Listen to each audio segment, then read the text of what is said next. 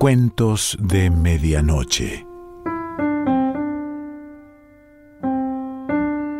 Hoy nos toca novela y tengo el principio de El perfume de Patrick Suskind. Yo te leo ese principio, si te enganchas, la buscas y la lees completa.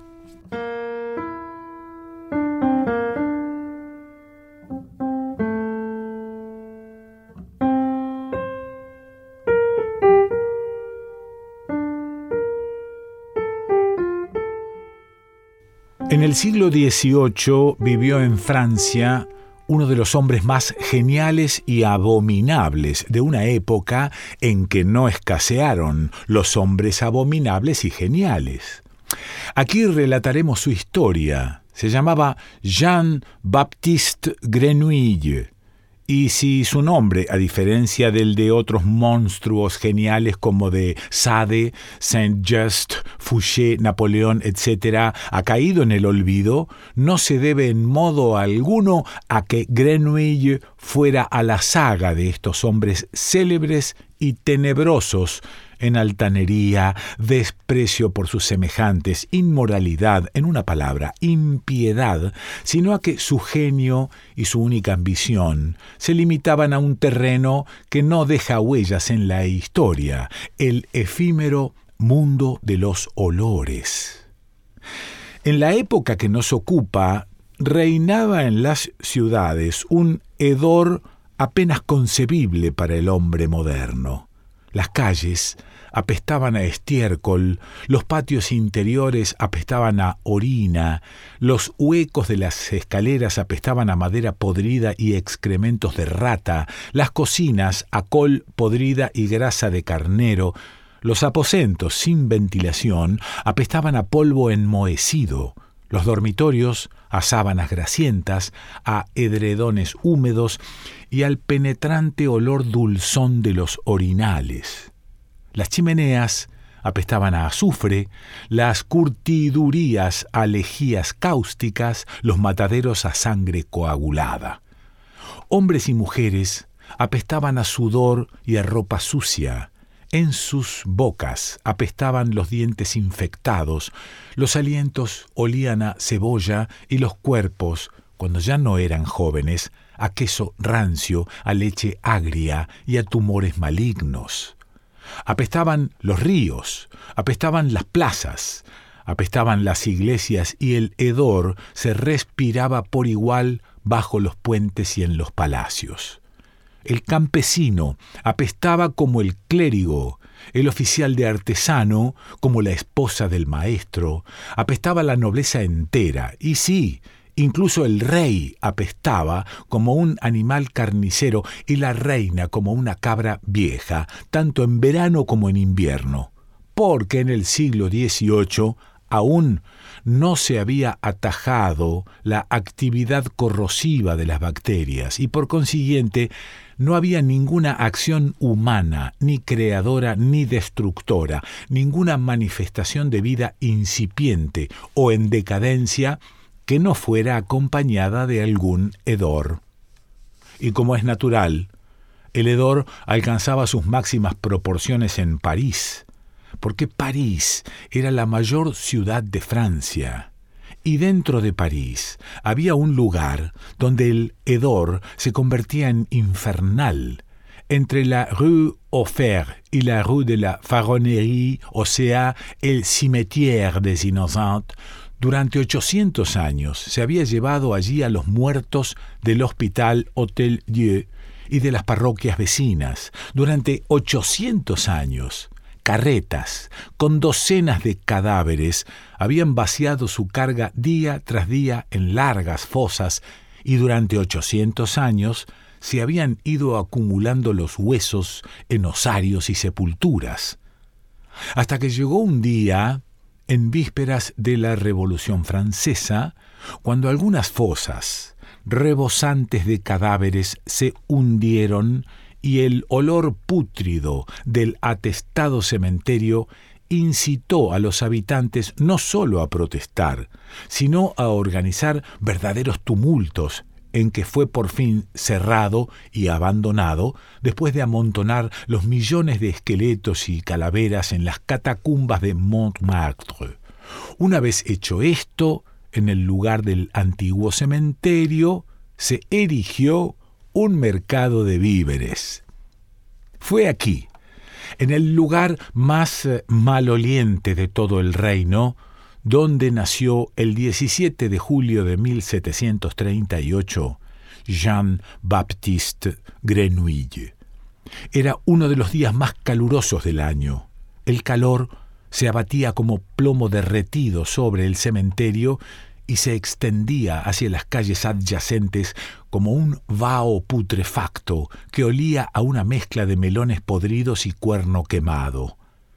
Cuando se iniciaron los dolores del parto, la madre de Grenouille se encontraba en un puesto de pescado de la rue Offert, escamando albures que había destripado previamente.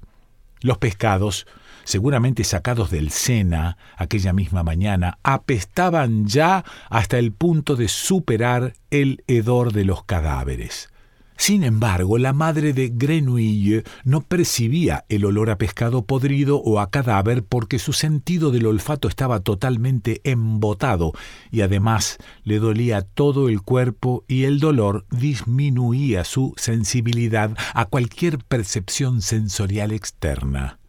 Solo quería que los dolores cesaran, acabar lo más rápidamente posible con el repugnante parto. Era el quinto todos los había tenido en el puesto de pescado y las cinco criaturas habían nacido muertas o medio muertas, porque su carne sanguinolenta se distinguía apenas de las tripas de pescado que cubrían el suelo y no sobrevivían mucho rato entre ellas. Y por la noche todo era recogido con una pala y llevado en carreta al cementerio o al río.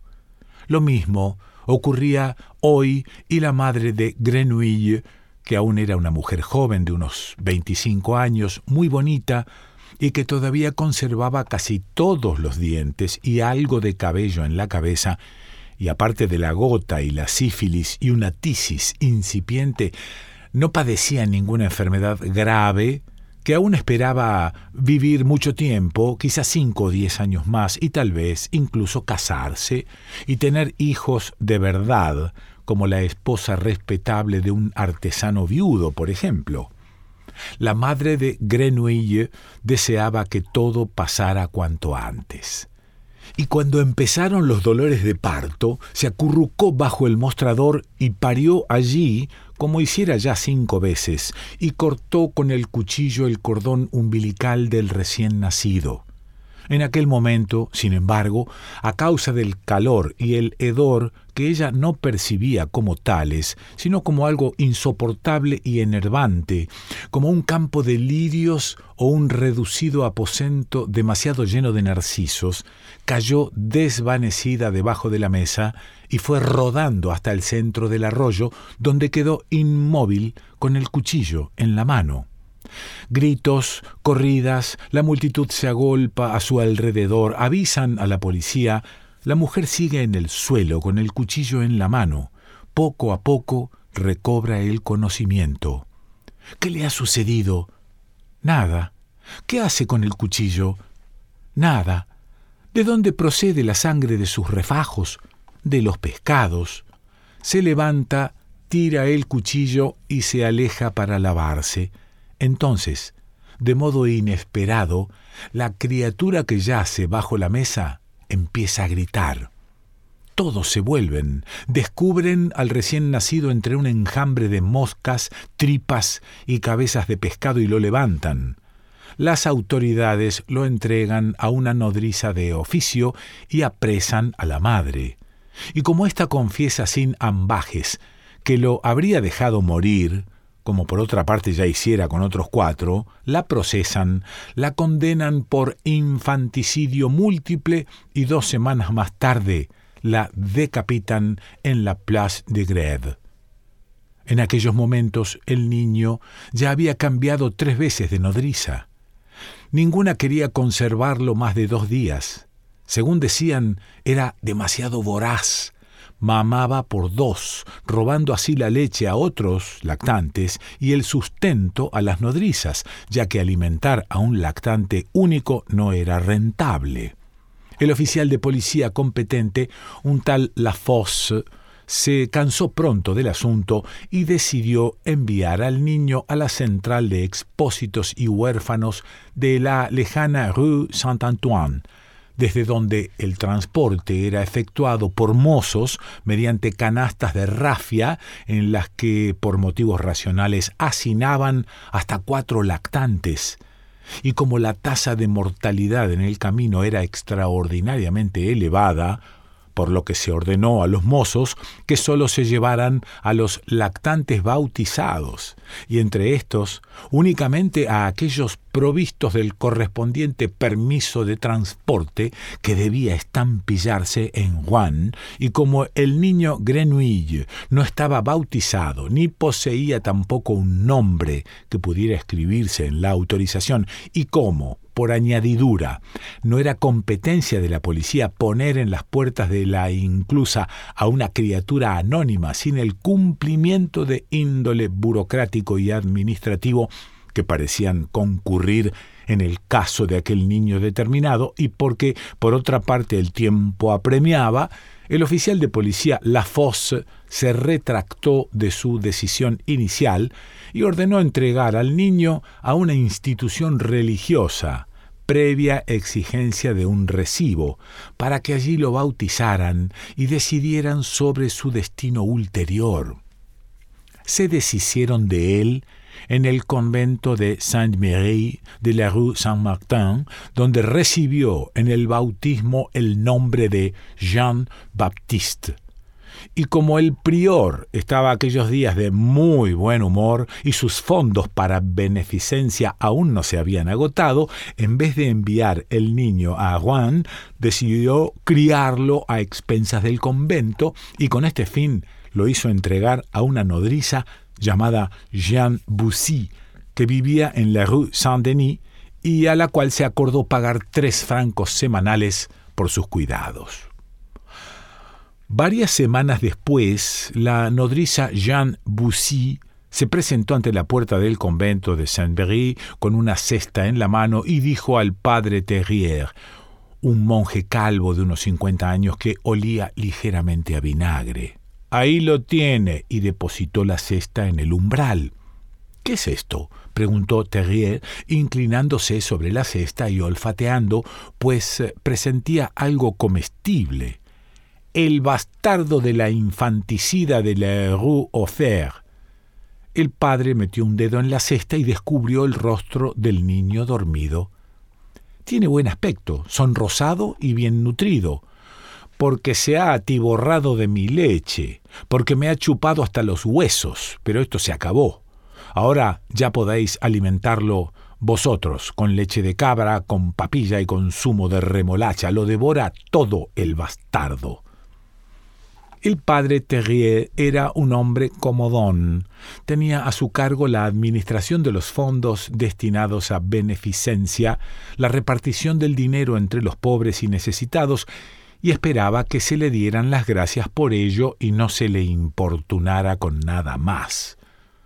Los detalles técnicos le disgustaban mucho porque siempre significaban dificultades, y las dificultades significaban una perturbación de su tranquilidad de ánimo que no estaba dispuesto a permitir. Se arrepintió de haber abierto el portal y deseó que aquella persona cogiera la cesta, se marchara a su casa y le dejara en paz con sus problemas acerca del lactante se enderezó con lentitud y al respirar olió el aroma de leche y queso de oveja que emanaba de la nodriza. Era un aroma agradable. No comprendo qué quieres. En verdad, no comprendo a dónde quieres ir a parar. Solo sé que a este niño no le perjudicaría en absoluto que le dieras el pecho todavía un buen tiempo. A él no, replicó la nodriza. Solo a mí he adelgazado casi cinco kilos, a pesar de que he comido para tres, y por cuanto, por tres francos semanales. Ah, ya lo entiendo, dijo Terrier casi con alivio. Ahora lo veo claro. Se trata otra vez de dinero. No, exclamó la nodriza. Claro que sí, siempre se trata de dinero. Cuando alguien llama a esta puerta se trata de dinero. Me gustaría abrirla una sola vez a una persona que viniera por otro motivo, para traernos un pequeño obsequio, por ejemplo, un poco de fruta, un par de nueces. En otoño hay muchas cosas que nos podrían traer, flores, quizá, o solamente que alguien viniera a decir en tono amistoso, Dios sea con vos, Padre Terrier, os deseo muy buenos días. Pero esto no ocurrirá nunca. Cuando no es un mendigo es un vendedor, y cuando no es un vendedor es un artesano, y quien no quiere limosna presenta una cuenta. Ya no puedo salir a la calle. Cada vez que salgo no doy ni tres pasos sin verme rodeado de individuos que me piden dinero. Yo no, insistió la nodriza. Pero te diré una cosa, no eres la única nodriza de la diócesis. Hay centenares de amas de cría de primera clase que competirán entre sí por dar el pecho o criar con papillas, zumos y otros alimentos a este niño encantador por tres francos a la semana. Entonces, dádselo a una de ellas. Pero, por otra parte, tanto cambio no es bueno para un niño. ¿Quién sabe si otra leche le sentaría tan bien como la tuya? Ten en cuenta que está acostumbrado al aroma de tu pecho y al latido de tu corazón. Y aspiró de nuevo profundamente la cálida fragancia emanada por la nodriza, añadiendo, cuando se dio cuenta de que sus palabras no habían causado ninguna impresión, Llévate el niño a tu casa, Hablaré del asunto con el prior y le propondré que en lo sucesivo te dé cuatro francos semanales. No, rechazó la nodriza. Está bien, cinco. No. ¿Cuánto pides entonces? gritó Terrier. Cinco francos son un montón de dinero por el insignificante trabajo de alimentar a un niño pequeño. No pido dinero respondió la nodriza, solo quiero sacar de mi casa a este bastardo. Pero, ¿por qué, buena mujer? preguntó Terrier, volviendo a meter el dedo en la cesta. Es un niño precioso, tiene buen color, no grita, duerme bien y está bautizado. Está poseído por el demonio. Terrier sacó la mano de la cesta a toda prisa. Imposible. Es absolutamente imposible que un niño de pecho esté poseído por el demonio. Un niño de pecho no es un ser humano, solo un proyecto, y aún no tiene el alma formada del todo, por consiguiente, carece de interés para el demonio. ¿Acaso habla ya? ¿Tiene convulsiones? ¿Mueve las cosas de la habitación? ¿Despide mal olor? No huele a nada en absoluto, contestó la nodriza. ¿Lo ves?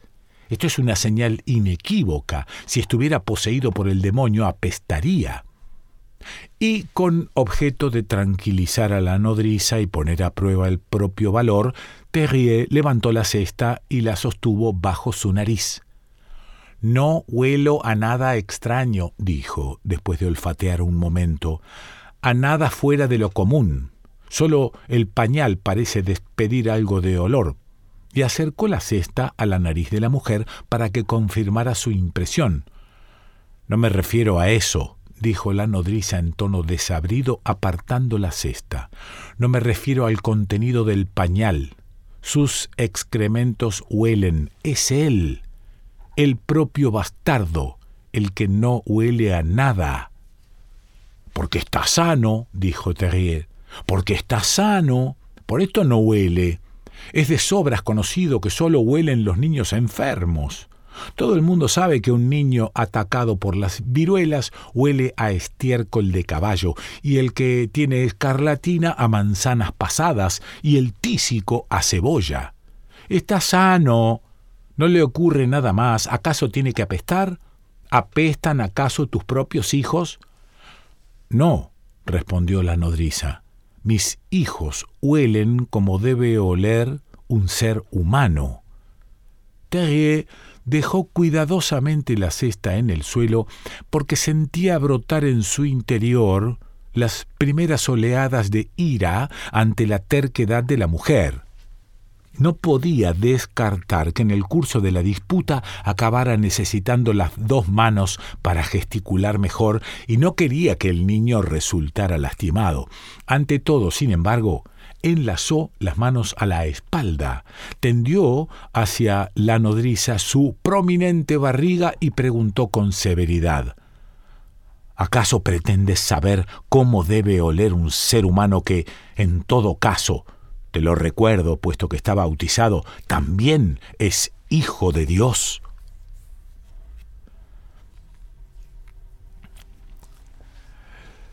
Te acabo de leer el principio de la novela El perfume de Patrick Suskind. Y bueno, y si te gustó y te enganchaste, búscala y léela completa.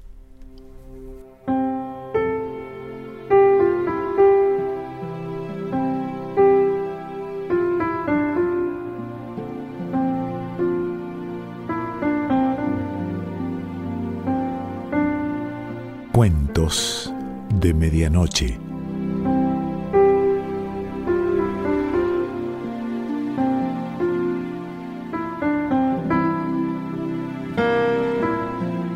Selección Pancho Mondino. Idea y lectura Quique Pessoa.